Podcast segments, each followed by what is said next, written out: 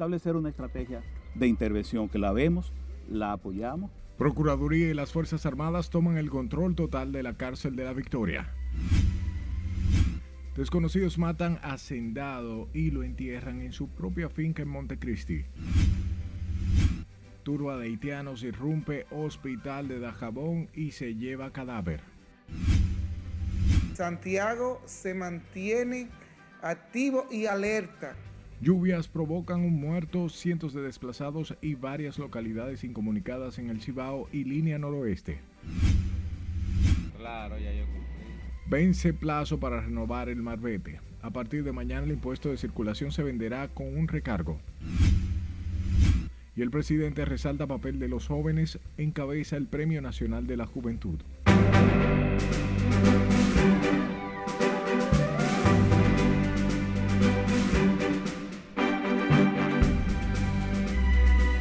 Hola de informarse, buenas noches y bienvenidos a esta su emisión estelar. Como siempre, un honor llevarles información de inmediato. Comenzamos y lo hacemos en la cárcel de la Victoria, donde pasadas las 8 de la noche concluyó el operativo conjunto de las autoridades en busca de armas y drogas. Las requisas en el panel o bien en la penal iniciaron esta madrugada con la intervención de más de 700 miembros de las Fuerzas Armadas, agencias de inteligencia y la DNCD. Nuestra compañera Ana Luisa Peguero está en directo con más detalles. Adelante, buenas noches. Saludos, buenas noches. Tal y como adelantas en el kilométrico operativo, se han ocupado sustancias controladas, una pistola y decenas de armas blancas. Pasada las 6 de la tarde, las calles aledañas a la cárcel de la Victoria permanecían cerradas. Luego fueron removidos los retenes para dar paso a los vehículos que circulan en los alrededores. Sin embargo, cuando los medios de comunicación intentaron ingresar a las afueras de este recinto, los agentes se negaron. Y fue a las 8 y 4 minutos de la noche cuando terminó el operativo. Más temprano, el director de prisiones dijo que este operativo encabezado por el Ministerio de Defensa busca incautar posibles armas para llevar mayor seguridad a los reclusos. El balance está en curso, el proceso, pero los diferentes tipos de ilícitos que nosotros estamos buscando, ¿verdad? Sustancias controladas, armas, pudieran ser eh, eh, de, de fuego, de fabricación carcelaria, eso es lo que estamos buscando. Yo, como es un operativo que está en intervención del Ministerio de Defensa, está en curso. Se están llevando todo abanico, todo música. Sin embargo, la denuncia de algunos reclusos asegurando que le estaban destrozando sus pertenencias se hizo viral en redes sociales. ¿Quién la tiró? La pila. La pila. Una pila, compadre.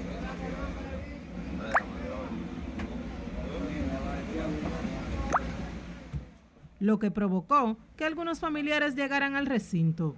Lo que ellos pueden provocar con estas acciones es un motín y que la cosa se empeore. Porque se supone que las autoridades lo que le debe de interesar, se supone que son las armas de fuego, la droga y las armas blancas. Porque esos pobres infelices, esos presos que están ahí pasando trabajo, vienen, le rompen la cama, le quitan todos sus ajuares que tienen. ¿Por qué? Eh, no le deja pasar un chin de comida. Bueno, esto está muy mal porque no pagando pasajes sin uno tener dinero, nosotros no sabíamos nada de eso. Y uno le trae cualquier cosa para no volverse ahí otra vez con los bultos pagando pasajes sin uno tener dinero, como está esto de malo.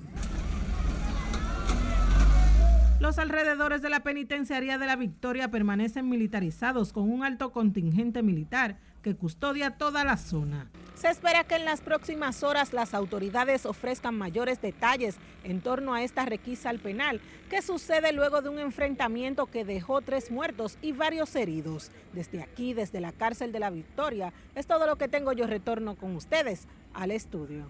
Gracias por informarnos, Ana Luisa. Mientras que el número de reclusos se ha ido incrementando en las cárceles de República Dominicana.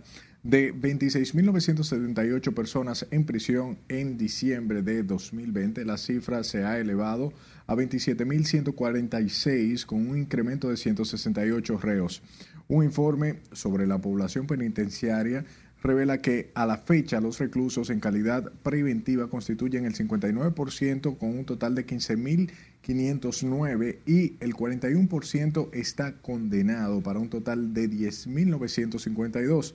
En total, los incrementos, uh, los internos son 26.000 461 hombres con un 97.5%, mientras 685 son mujeres para un 2.5%. De su lado, la Dirección Nacional de Control de Drogas apoyó, con el apoyo del Cuerpo Especializado de Seguridad Aeroportuaria y bajo la coordinación del Ministerio Público, ocuparon dos paquetes presumiblemente de cocaína a un hombre de 72 años de nacionalidad italiana en el Aeropuerto Internacional de Punta Cana cuando se disponía a abordar un vuelo con destino a Zúrich, en Suiza. Al inspeccionar el equipaje del extranjero, se incautaron envueltos en fundas plásticas y prendas de vestir dos paquetes de un polvo que se presume es cocaína. El Ministerio Público y la DNCD iniciaron una investigación para determinar si hay otros implicados en el caso, en tanto que los paquetes fueron enviados al Instituto Nacional de Ciencias Forenses para los fines correspondientes. Y escuche, varios haitianos penetraron a la morgue del Hospital Ramón Matías Mella de Dajabón, de donde cargaron con el cadáver de una persona de su misma nacionalidad que supuestamente fue ultimado por soldados del CESFRONT. La multitud abrió una puerta que da acceso a la morgue y sacaron la camilla sobre la que reposaba el cuerpo de Excel Maslé. El extranjero murió a causa de una herida de arma de fuego en momentos en que enfrascó una discusión con el militar que le impidió introducir varias cajas de cigarrillos de manera irregular. Y la policía apresó a cinco personas a las que investiga por la balacera en agua que dejó tres muertos y un herido. La información es, uh, la, proporcionó el vocero de la institución, coronel Diego Pesqueira, quien dijo que trabajan en la identificación de los responsables del tiroteo producto de enfrentamientos por un punto de drogas. Dos de las víctimas eh, residen aquí en Santo Domingo, en distintos sectores, y al parecer se trasladaron hacia allá a, para algún tipo de negociación. Eh, eh, de hecho, el lugar donde se produjo esta balacera, que dejó como resultado estas tres personas fallecidas, es un punto de droga que había sido desmantelado recientemente por la Policía Nacional. El vocero de la policía también se refirió a la mujer que provocó un incendio en y afectó varias viviendas en Montecristi supuestamente por celos. Pesqueira habló que el caso está en manos de la Dirección de Violencia de Género del Ministerio Público. El cadáver de un hacendado fue encontrado enterrado en una finca de su propiedad, ubicada en el sector piloto del municipio de Guayubín, provincia de Montecristi. Se trata de Ángel Danilo Matías Gómez, quien era el propietario de la dulcería Piloto. Las autoridades manejan la hipótesis de que Matías Gómez fue ultimado en un atraco para despojarlo de su pistola y un teléfono celular. Informes preliminares señalan a dos ciudadanos haitianos como presuntos autores del crimen. Continuamos hablando de la Policía Nacional que apresó a 11 jóvenes supuestamente por usar abrigo con capucha, alegando que ese tipo de vestimenta es utilizada para cometer asaltos en la Romana. El operativo fue supervisado por el coronel Fabián Marte, quien hizo la advertencia a las personas que usan abrigos con capucha para cubrirse la cabeza. Están utilizando los abrigos en la hora de quien vive hora pico y hora nocturna se están dedicando a hacer despojo a la dama y al ciudadano, asaltando, despojando su pertenencia de celulares, monedero, dinero. Están asaltando, poniendo su pertrecho y hay mucha queja. Son cinco y seis damas que van, van a, a presentar denuncias sobre esa situación. Entonces hay que ponerle costo a esto, porque no vamos a estar en la calle La Romana, un pueblo pagando su impuesto para que la policía lo proteja y no hace dejar de con el error que nos cumple cumplir. ¿Cuántas personas fueron detenidas con esos abrigos a las 12 del día? 11. El coronel Fabián dijo que hay varias denuncias de quejas de despojo de celulares y dinero en plena vía pública utilizando este tipo de vestimenta. En otro escenario, a punta de pistola, dos asaltantes entraron a un colmado, amenazaron a los presentes y sustrajeron una indeterminada suma de dinero hecho registrado en la calle Juan del kilómetro 8 y medio de la Avenida Independencia del Distrito Nacional. El atraco se ha vuelto viral quedó captado en un video publicado en las redes sociales, donde también se observa cómo los hombres tenían el rostro cubierto. Entran y cargan con los billetes y celulares de todos los presentes. Las autoridades analizan el video para tratar de identificar a los delincuentes que entraron al colmado a punta de pistola y asaltaron a los clientes que se encontraban en dicho lugar. Cambiamos el tema. El presidente de la Cámara de Diputados, Alfredo Pacheco, respaldó que el presidente de la República, Luis Abinader, someta al debate el Consejo Económico del Social Fideicomiso de Punta Catalina para corregir cualquier debilidad del proyecto. Con más, Nelson Mateo. Es una decisión sana que demuestra la clara intención del presidente Luis Abinader. Ante los cuestionamientos que levantó en la sociedad el contrato de fideicomiso de la termoeléctrica, el presidente Luis Abinader pidió al Senado de la República no conocer el proyecto hasta que sea debatido en la mesa del diálogo del Consejo Económico y Social. Yo pienso que precisamente la República Dominicana tiene el sistema bicameral precisamente para dar paso a que cuando una situación en un momento determinado no es de, eh, del buen provecho al escenario general de la República Dominicana, pueda la otra Cámara subsanar cualquier situación que se dé. Pero los senadores de la Fuerza del Pueblo, Dionis Sánchez y Bautista Rojas Gómez, calificaron como improvisada la decisión. Tanto echar para atrás no es que ellos son gente que escucha, no. Es que improvisan y no saben lo que están haciendo. No existe en el Congreso un aplazamiento, yo no sé qué figura es esa, el Poder Ejecutivo no puede llamar al Congreso que aplace tal o cual proyecto, porque son poderes diferentes. Lo que tiene que hacer es el retiro definitivo de esa pieza. En tanto, los oficialistas en el Senado salieron en defensa del presidente y su decisión. El presidente Luis Abinader es un gran estadista y es sobre todo un estadista democrático no es un estadista autoritario. De su lado, las centrales sindicales propondrán que la administración de Punta Catalina quede en poder de la administración pública. Indudablemente, lo correcto, lo ideal fuera que el Estado se quedara con esa importante empresa de servicio como es la electricidad. Eso fuera lo fundamental, lo importante. Pero de todos modos, vamos a esperar eh, las orientaciones que se van a dar.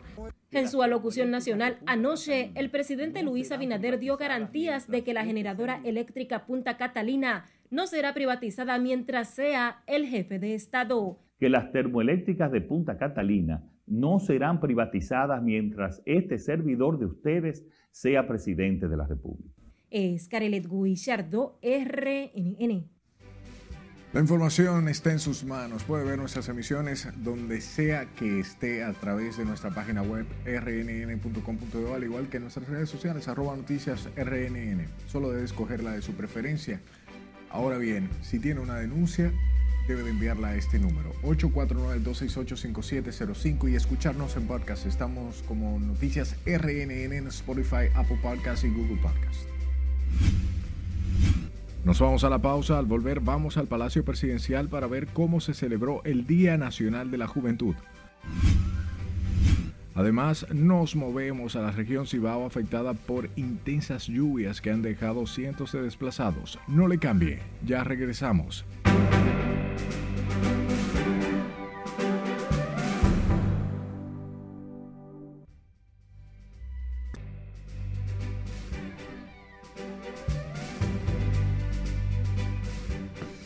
El ex primer ministro haitiano Fritz Alphonse Jean, escogido ayer domingo presidente interino en una votación celebrada por organizaciones políticas y de la sociedad civil no reconocida por el gobierno de dicho lugar, prometió dialogar con los actores de la vida nacional para alcanzar un acuerdo. Catherine Guillén nos cuenta más en el resumen internacional. El presidente escogido por los representantes de unas mil organizaciones, asociaciones y grupos del país firmantes del Acuerdo de Montana, suscrito el año pasado, aseguró que no hay ganadores ni perdedores al considerar que se podrá hablar de ganar cuando se encuentre un consenso nacional. Hasta el momento, el gobierno del primer ministro Henry no ha reaccionado a estos acontecimientos. El presidente Joe Biden afirmó este lunes que Estados Unidos es partidario de la diplomacia para resolver la crisis en Ucrania, pero advirtió a Rusia que está preparado pase lo que pase. Biden expuso ante las Naciones Unidas el alcance completo de la amenaza de Rusia a la soberanía de Ucrania y la integridad nacional, así como los principios básicos del orden internacional. La subvariante de Omicron BA.2 es más contagiosa que la original BA.1, según un estudio danés publicado este lunes. El estudio muestra que si una persona en un hogar está infectada por el BA.2, hay un riesgo global del 39% de que otro miembro de la familia sea infectado durante la primera semana. Por el contrario, si la persona es infectada por el BA.1, el riesgo es de 29%, según indicó la autoridad danesa de control de enfermedades infecciosas en un comunicado. Un centenar de migrantes protestó este lunes para denunciar el aumento de las redadas y detenciones por parte de las autoridades en el municipio mexicano de Tapachula, en el suroriente estado de Chiapas. Según denuncian las ONG, en las últimas horas se registró la detención de unos 30 migrantes a las afueras del albergue Jesús el Buen Pastor de Tapachula, fronterizo con Guatemala un hecho que ocasionó las críticas de las actividades y de la población extranjera varada allí. El jefe de un grupo de investigadores de la ONU dijo que más de mil personas pueden haber sido asesinadas en Birmania desde el golpe de Estado de hace un año en hechos que califican como crímenes contra la humanidad o de guerra.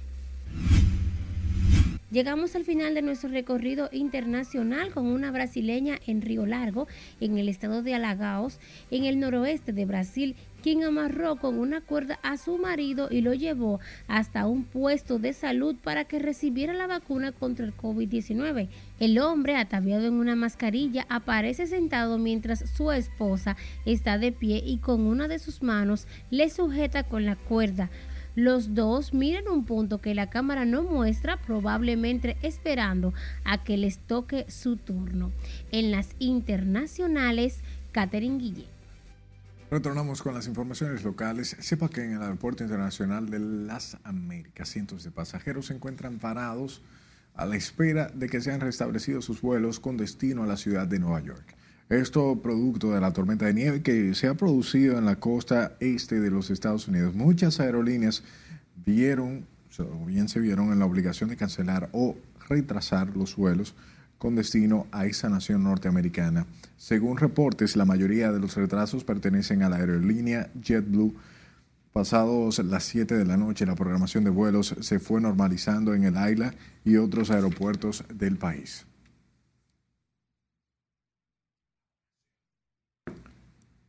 A propósito de que este lunes se celebra en el país el Día Nacional de la Juventud, la organización, bien, otra, tocamos otra información, en el ámbito de salud, sepa que se extendió hasta el mes de febrero la obligatoriedad de la presentación de la tarjeta de vacunación con la tercera dosis contra la COVID-19. Esto lo informó hoy o bien ya hace un tiempo el Ministerio de Salud, mientras que ciudadanos continúan asistiendo masivamente a los puestos de vacunación. Miguel de la Rosa con más detalles. Desde muy temprano de este lunes, decenas de ciudadanos acudieron al puesto de vacunación habilitado en la Universidad Autónoma de Santo Domingo a inocularse contra la COVID-19. Ante los embates de la variante Omicron, la población se ha motivado a colocarse la vacuna de refuerzo. Que las personas están muy positivas y están en busca de ser inoculados y así evitar eh, eh, contratiempos eh, cuando vayan a los, a los sitios, a los lugares públicos, a los puntos comerciales. Muchos ciudadanos acudieron bien temprano a los puestos de vacunación a colocarse la tercera dosis. ¿Por qué es necesario? Porque si si eso es para preservar la salud y su familia, hay que ponérsela. Y no temar de eso, porque la gente no se está muriendo por ponérsela, sino por no ponérsela. Sin embargo, los que asistieron al centro olímpico para ser vacunados expresaron quejas. A las seis ya yo estoy aquí, soy diabética, no me he desayunado, yo no puedo estar aquí en esto, mire la hora que es. ¿Dónde está el gobierno que dice que uno que se vacune? Y son irresponsables las autoridades. Se recuerda que el Ministerio de Salud otorgará un permiso especial a las personas que no puedan recibir la inoculación por razones médicas. Las autoridades sanitarias del país solicitaron a la población que continúe completando su proceso de vacunación contra la pandemia del COVID-19, que por más de dos años ha estado impactando el mundo negativamente. Miguel de la Rosa, RNN. Por segunda semana consecutiva, los ingresos por casos de la COVID-19 continúan a la baja en los hospitales del Distrito Nacional y el Gran Santo Domingo. Sin embargo, los médicos se mantienen a la expectativa por nuevas subvariantes que pueden surgir del Omicron. Mara Ramírez nos cuenta. Ese es el factor predominante. Los pacientes que hemos recibido son personas ancianas, mayores de 70 años. En el Moscoso Puello, solo 12 personas permanecen ingresadas, cuatro de ellos en cuidados intensivos en estos centros también ha bajado la demanda de pruebas PCR. En el momento hay una tendencia muy marcada a la baja. Los pacientes también que vienen a acudir en busca de la muestra, a tomarse muestra de PCR, también ha disminuido mucho, por debajo de 60 estamos haciendo al día, donde antes estábamos haciendo por encima de 200 a 300 pruebas. Gracias a Dios, esperemos que se mantenga así un buen tiempo y que podamos ya de manera permanente, quisiéramos mantener así la baja. Pese a la baja en la positividad, persiste el riesgo de contagio. La ciudadanía llama a la población a ser conscientes. La gente no tiene consideración, ni se cuidan, ni, ni piensan en lo demás. Yo tengo una niña enferma, grande, que tiene especial, y tengo a mi papá ahí, te sabes, tengo que cuidarlo a los dos porque mi papá no aguanta que le dé esa enfermedad.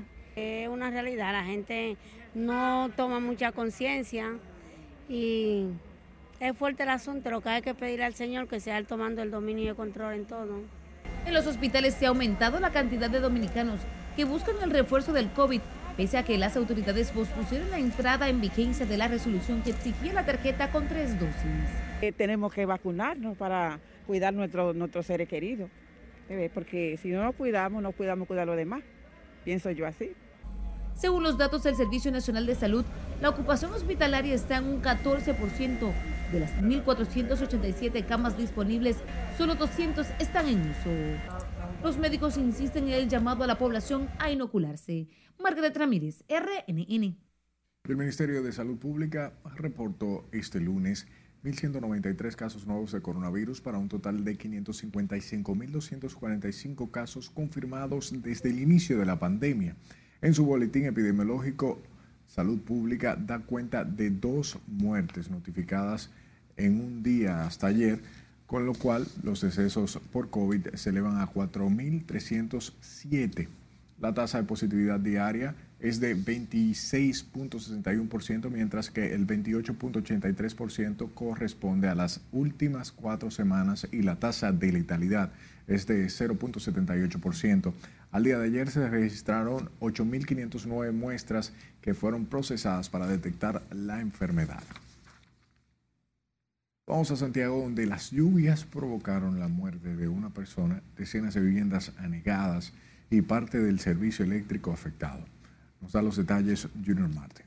Santiago se mantiene activo y alerta. Las lluvias en Santiago y otros puntos del Cibao se han sentido con fuerza. En Sabana Iglesia, producto de los vientos, perdió la vida Manuel Ascona, quien murió aplastado por un árbol tras caer encima de su casa. Tuvimos crecida del arroyo de Gurabo, el arroyo Gurabo experimentó crecida eh, eh, a partir de las 2 de la mañana, eh, cual inundó decenas de viviendas, producto de la fuerte lluvia que estuvo cayendo durante la madrugada en esas comunidades. También el sistema eléctrico ha registrado averías y cientos de hogares quedaron sin energía. Con 56.300 usuarios que no están recibiendo energía eléctrica, fruto de las averías.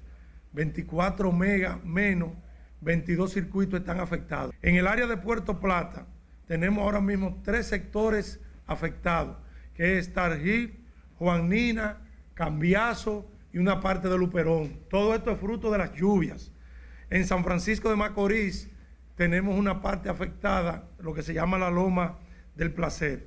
Aquí en Santiago es donde más eh, problemas de avería tenemos. Tenemos 11 circuitos fuera En el liceo UFE, hoy los estudiantes en vez de tomar docencia, fueron a sacar agua de las aulas que también se inundaron. Las lluvias en Santiago provocaron inundaciones en viviendas y literalmente las calles y avenidas parecían ríos. También en el municipio de Villavásquez se reportaron daños por el temporal. En Santiago, Junior Marte, RNN. Mientras que el Centro de Operaciones de Emergencia elevó a 15 las provincias en alerta verde y amarilla debido a los acumulados de lluvia que se han registrado en la región del Cibao en las últimas 24 horas. En alerta verde están Monteplata, María Trinidad Sánchez, Valverde, Sánchez Ramírez, Samaná, Duarte, entre otras, mientras que en alerta amarilla están Montecristi, Espaillat y Puerto Plata. Viviendas afectadas 375. Personas movilizadas a áreas seguras 1875. Comunidades incomunicadas 2. Carretera afectada 1. Las autoridades recomiendan a las personas abstenerse de cruzar ríos, arroyos y cañadas que presenten altos volúmenes de agua, así como también no hacer uso de balnearios debido a la turbiedad y el volumen de agua que aún mantienen. De nuevo a un corte comercial, cuando estemos de vuelta, conocerá de los proyectos de cooperación internacional para los próximos cuatro años. Además, le contamos cuánto tendrá que pagar a partir de mañana si no logró sacar el marbete de su placa. Esta es la emisión estelar de Noticias RNNN.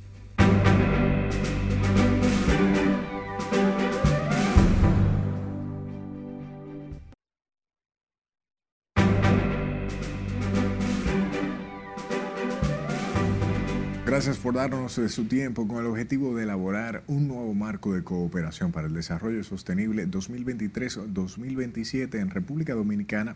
El Ministerio de Economía en las Naciones Unidas firmaron la hoja de ruta con un enfoque a los desafíos que supone la pobreza extrema, los efectos de cambio climático y resiliencia. Jesús Camilo nos dice más. Tras firmar la hoja de ruta para el nuevo proceso de cooperación, el ministro de Economía, Planificación y Desarrollo, Miguel Seara Hatton, y el coordinador residente de las Naciones Unidas en el país, Mauricio Ramírez Villegas, precisaron que la iniciativa responde a las prioridades del gobierno y a la población dominicana. Afirmaron que la estrategia busca dar respuesta a los retos y desafíos de la pandemia generada por el COVID-19, los efectos del cambio climático y el combate a la pobreza extrema, entre otras prioridades de Naciones Unidas con la República Dominicana. Una serie de lineamientos, un proceso de discusión que ellos tienen internamente que un poco revisan la estrategia de desarrollo, los problemas principales del país y ahí se abre una línea de cooperación. La hoja de ruta sobre el proceso de formulación del nuevo marco de cooperación de las Naciones Unidas aborda además el tema sobre derechos humanos, la igualdad de género y el empoderamiento de las mujeres. El enfoque principal del marco de cooperación de Naciones Unidas tiene que ser en, respuesta a las necesidades de, de las poblaciones más vulnerables. Y esto obviamente nos da una relativa línea ya muy definida de lo que pudiera ser el nuevo marco de cooperación precisaron que esta alianza estratégica tiene un enfoque visionario a la altura de los desafíos globales, alineado a la Estrategia Nacional de Desarrollo y los Objetivos de Desarrollo Sostenible 2030. Jesús Camilo, RNN. Cambiamos tema. El Banco Central decidió incrementar en 50 puntos básicos su tasa de interés de política monetaria, pasando de 4.50% a 5.50%. 0,0% anual. De este modo, la tasa de la facilidad permanente de expansión de liquidez aumenta de 5 a 5.50% y la tasa de depósitos remunerados de 4 a 4.50%.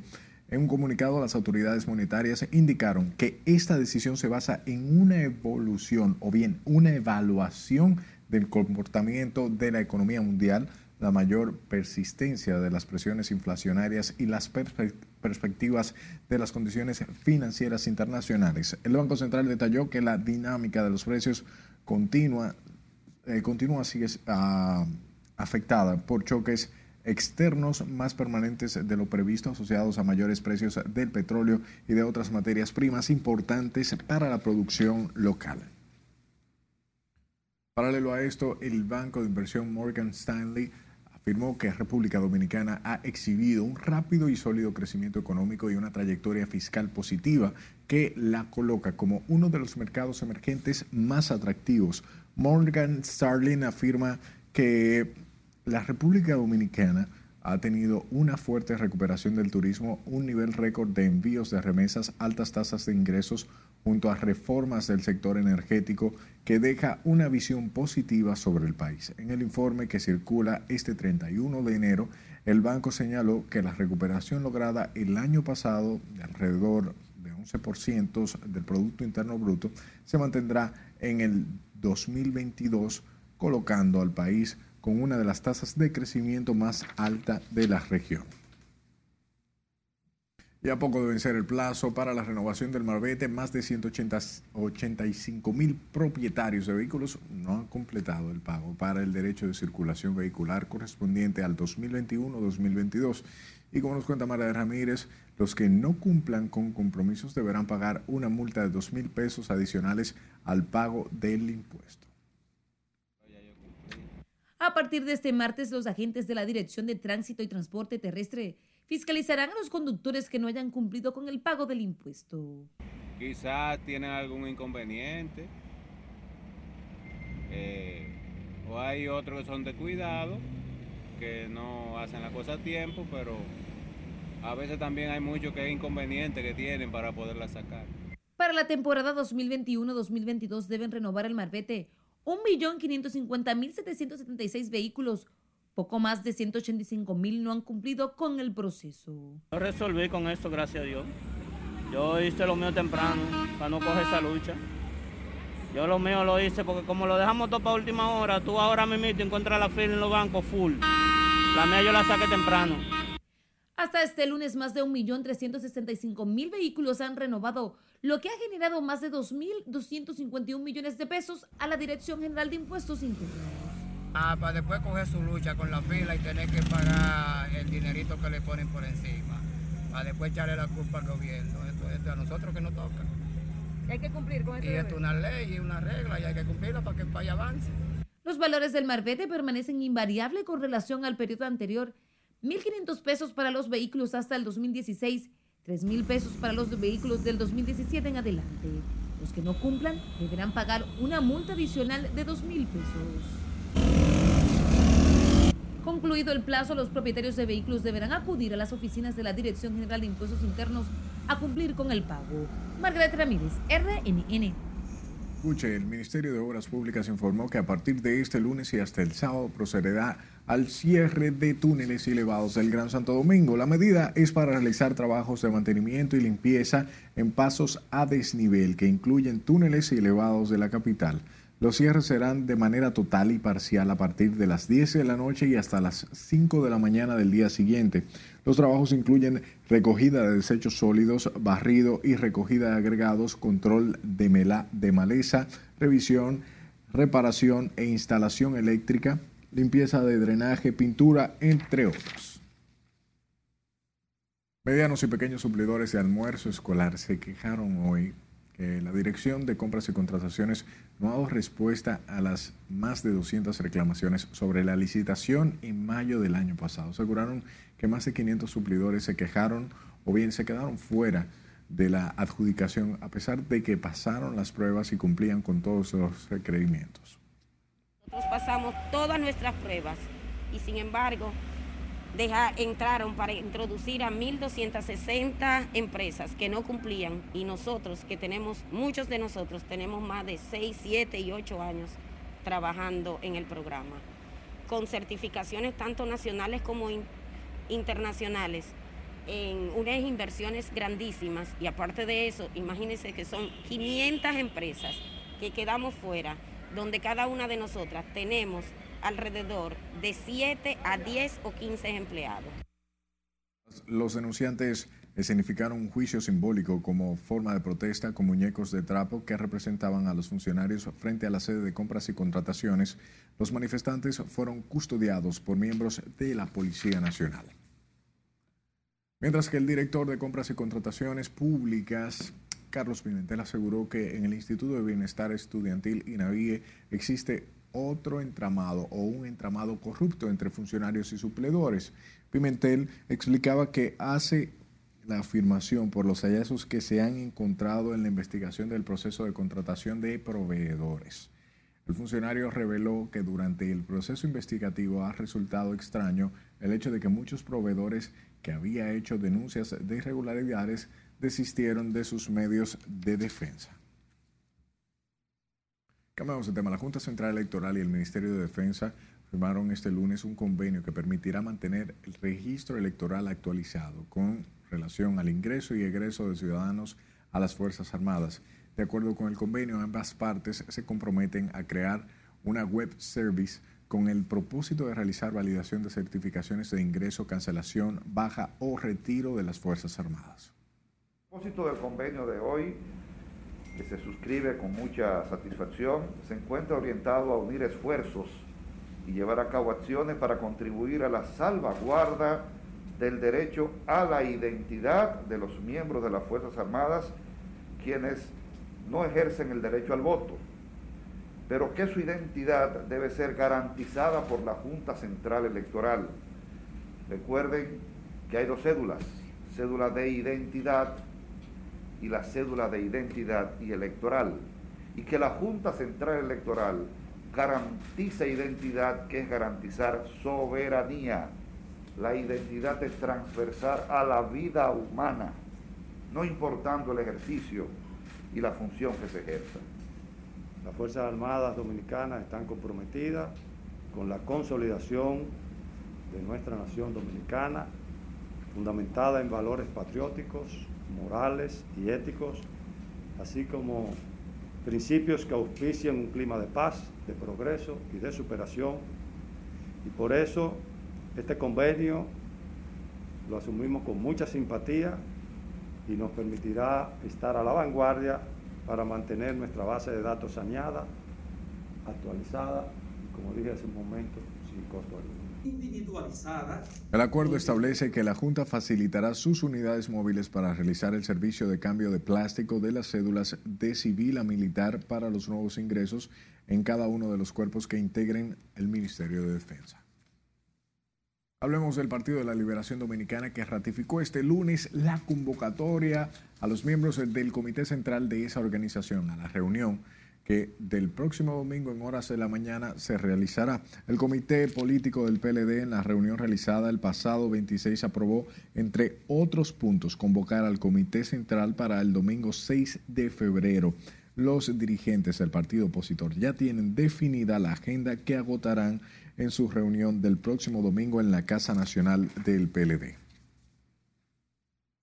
De su lado, el presidente del Partido Revolucionario Dominicano, Miguel Vargas Maldonado, indicó que cualquier decisión de manejo de, la, de Punta Catalina debe ser discutido en el pacto eléctrico. Vargas Maldonado explicaba que un patrimonio del Estado dominicano como las plantas eléctricas hay que transparentar y escuchar a todos los sectores. Igual piensa el dirigente del PLD, Domingo Contreras. Pero que este caso es un caso muy particular. Primero un caso estratégico, neurálgico en, lo que es eh, la vida política, social económica del país. Y que además es un proyecto que ya está construido con, los recursos del pueblo dominicano. Que es un proyecto que no requiere de mayores inversiones y que es un proyecto que el gobierno debe asimilarlo, su gestión con transparencia y eficiencia a través de las instituciones que le corresponde la administración de, la producción eh, energética del país. Yo pienso que para el futuro el presidente y quienes no gobiernan, estos organismos de consenso social siempre son buenos para temas que pueden resultar controversial, iniciarlo ahí y que terminen en el Congreso ya con un consenso previo y con una mirada de todos los sectores del país, porque si la interés gobernar para el país, opinen todos los sectores y que se expresen todos los intereses que pueden haber. Tanto el ingeniero Miguel Vargas como Domingo Contreras se refirieron al tema en actos separados con motivo del Día Nacional de la Juventud, donde también demandaron mejores oportunidades para los jóvenes. Toquemos otro tema a propósito de que este lunes se celebra en el país el Día Nacional de la Juventud. La Organización Internacional Visión Mundial o World Vision resaltó las medidas que viene ejecutando el gobierno en beneficio de ese sector. Desde el Ministerio de la Juventud también se traba o se trabaja en beneficio de sus representados.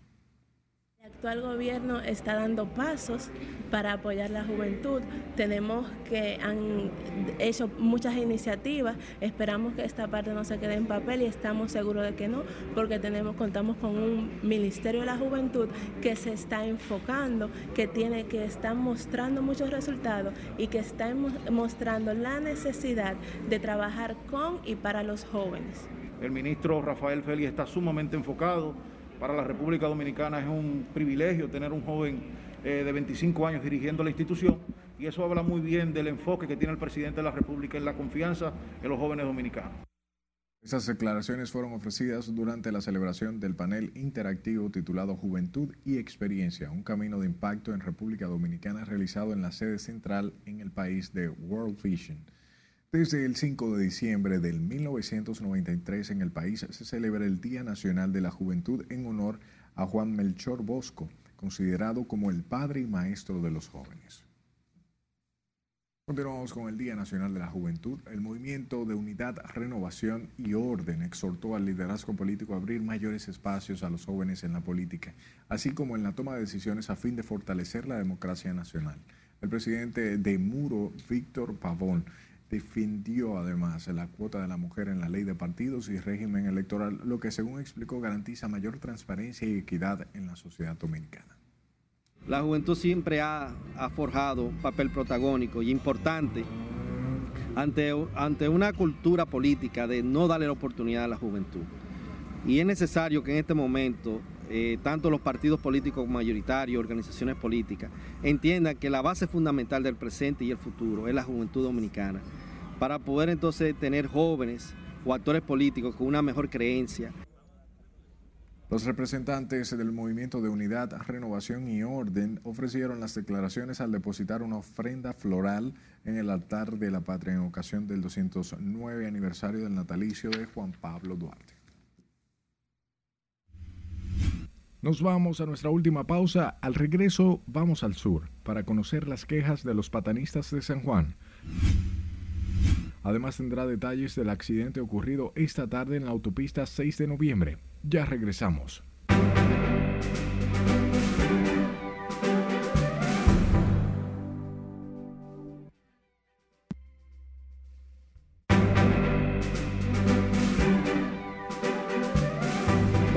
Estadio Quisqueya donde se lleva a cabo la Serie del Caribe en su cuarto día y en estos momentos el equipo dominicano se enfrenta a Colombia. Con nosotros Manuel Díaz con todos los detalles. Adelante, buenas noches, Manny.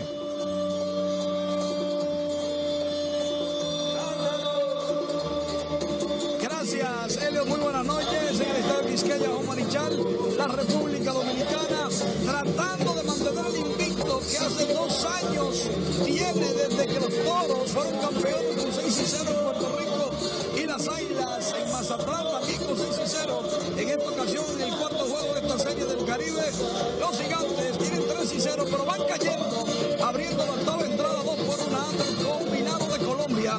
Definitivamente la sorpresa de este evento. Pero vamos a hacer un resumen de lo que ha acontecido en este día. Comenzamos con el partido, el primero de todos, cuando Venezuela le ganó a Panamá dos carreras por una en el sexto episodio.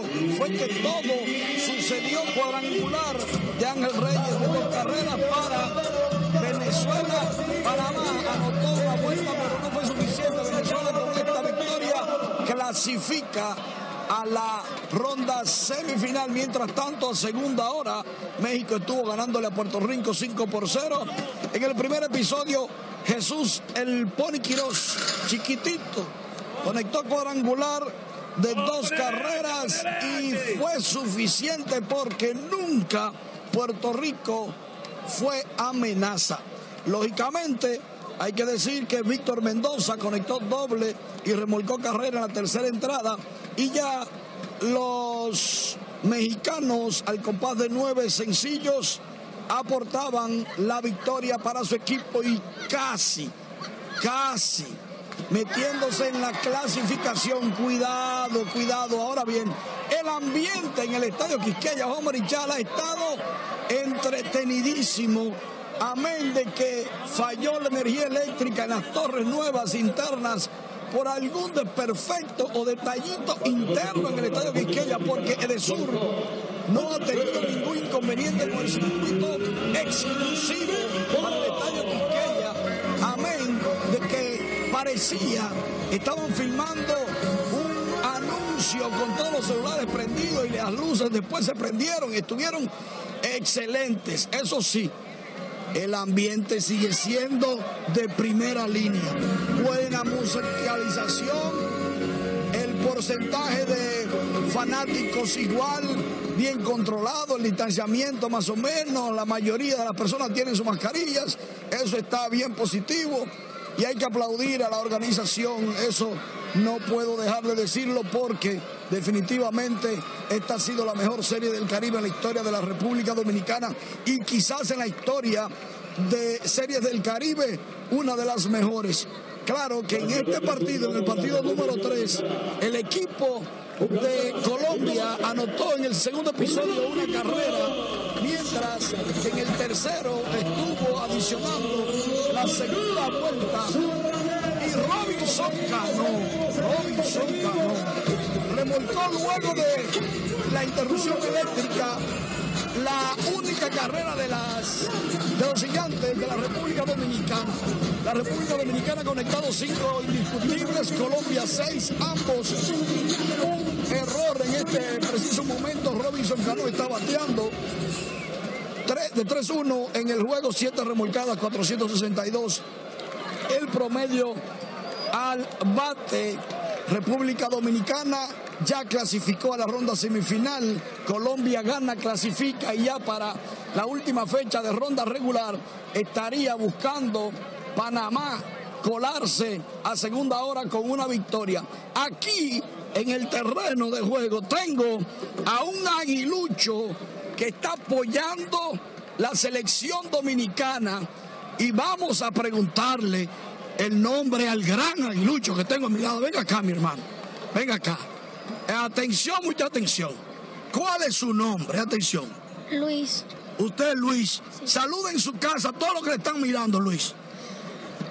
¿Quiénes son?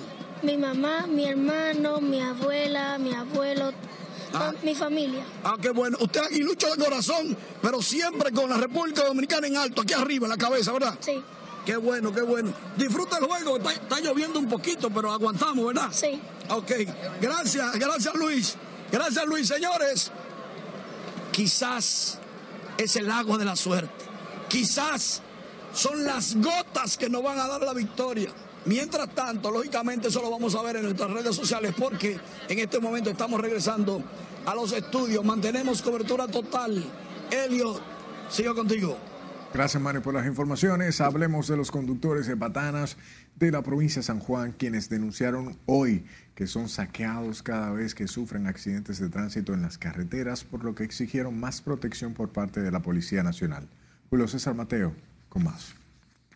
Según afirmaron los conductores de camiones y patanas de San Juan recientemente, más de 400 sacos de arroz fueron saqueados cuando sufrieron un accidente en la autopista Duarte. Nos sentimos inseguros aquí en el país porque a donde quiera que se nos caiga una carga, la saquean con la policía ahí.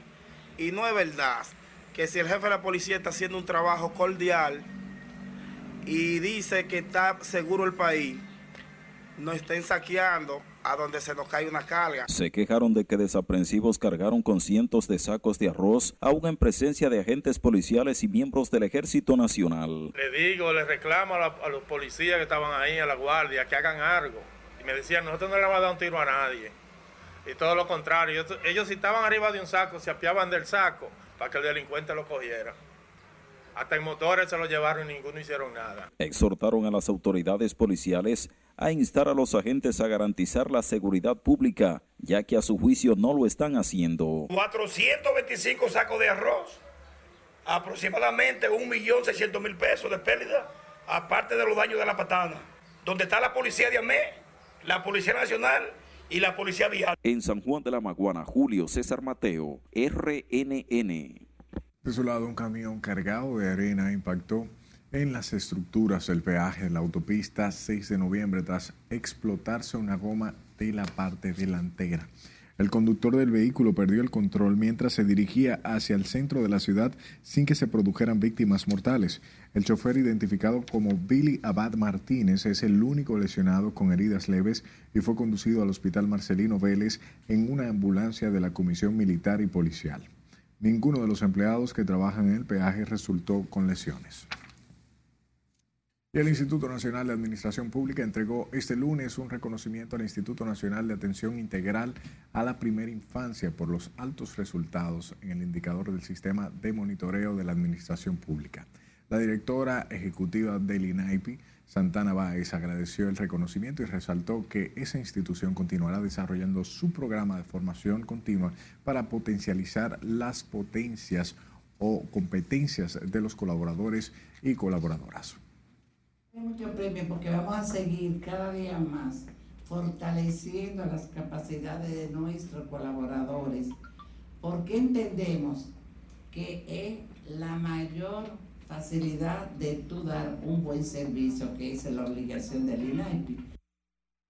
La entrega la realizó el director general del INAPA, Cristian Sánchez Reyes, quien resaltó el trabajo que realiza INAIPI con los niños menores de 5 años a quienes se les da asistencia de cuidado y educación temprana. Retomamos el Día de la Juventud porque con el motivo de este día el presidente Luis Abinader, la primera dama Raquel Albaje y la vicepresidenta Raquel Peña encabezaron la celebración de la vigésima sexta edición del Premio Nacional de la Juventud, donde reconocieron a los jóvenes destacados en las áreas de educación, salud, deporte y cultura. Juan Francisco Herrera se encuentra en el Palacio Nacional con los detalles. Adelante, buenas noches, Juan Francisco. Gracias, así es. Con este premio se reconoce el talento de los jóvenes que se destacan en las distintas provincias del país.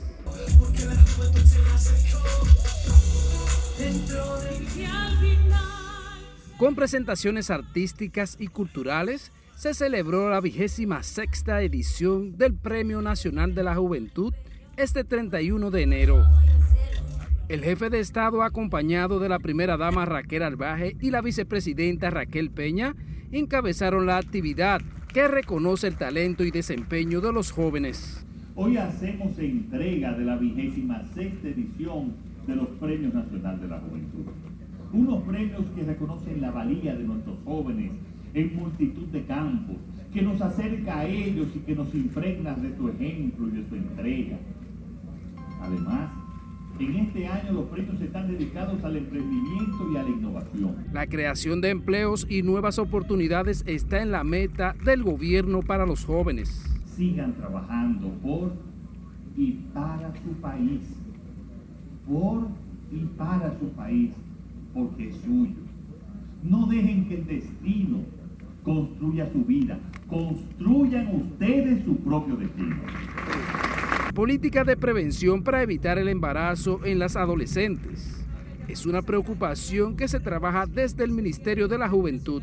La salud mental de nuestros jóvenes, el fortalecimiento de sus habilidades blandas, la promoción de una cultura de paz y no de violencia, así como el acompañamiento asiduo en la construcción de sus proyectos de vida, serán temas de alta prioridad estratégica en nuestra gestión. Trabajaremos incansablemente por mejorar la calidad de vida y promover el desarrollo integral de la juventud dominicana el Sistema Nacional de Becas y Pasantías Estudiantiles. Continuará desde el Ministerio. Hoy se reconocieron los jóvenes en liderazgo religioso, emprendedurismo, industrial, liderazgo político, mérito estudiantil y otras áreas. La joven dominicana residente en los Estados Unidos, Scarlett Hernández, fue reconocida con el Premio Nacional de la Juventud, quien es miembro del equipo de telescopio de la NASA.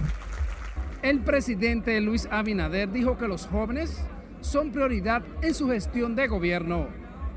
Vuelvo contigo al estudio. Gracias Juan Francisco por la información.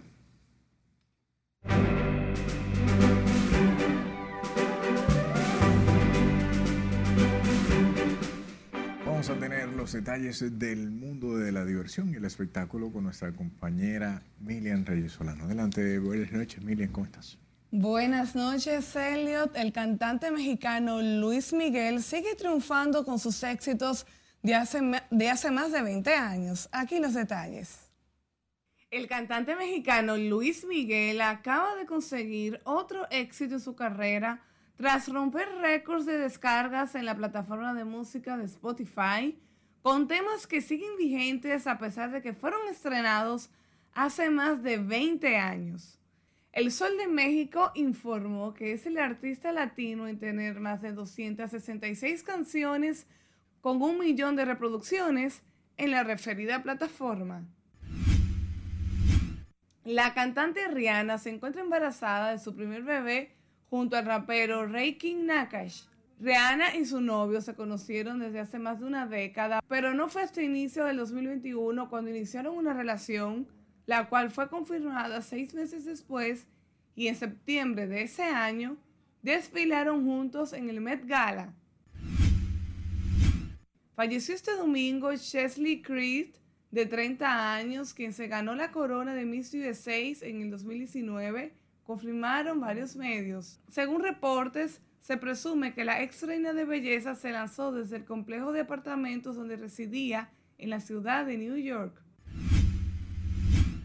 La cantante y productora Suilén Milanés, hija del reconocido cantautor cubano Pablo Milanés, falleció este domingo a los 50 años tras permanecer varios días en estado de gravedad por un accidente cerebrovascular, informaron los familiares. Suilén, una de las tres hijas del matrimonio de Pablo Milanés y Yolanda Benet, había desarrollado una amplia carrera musical en sus 50 años y se había labrado un nombre propio en el mundo cultural cubano.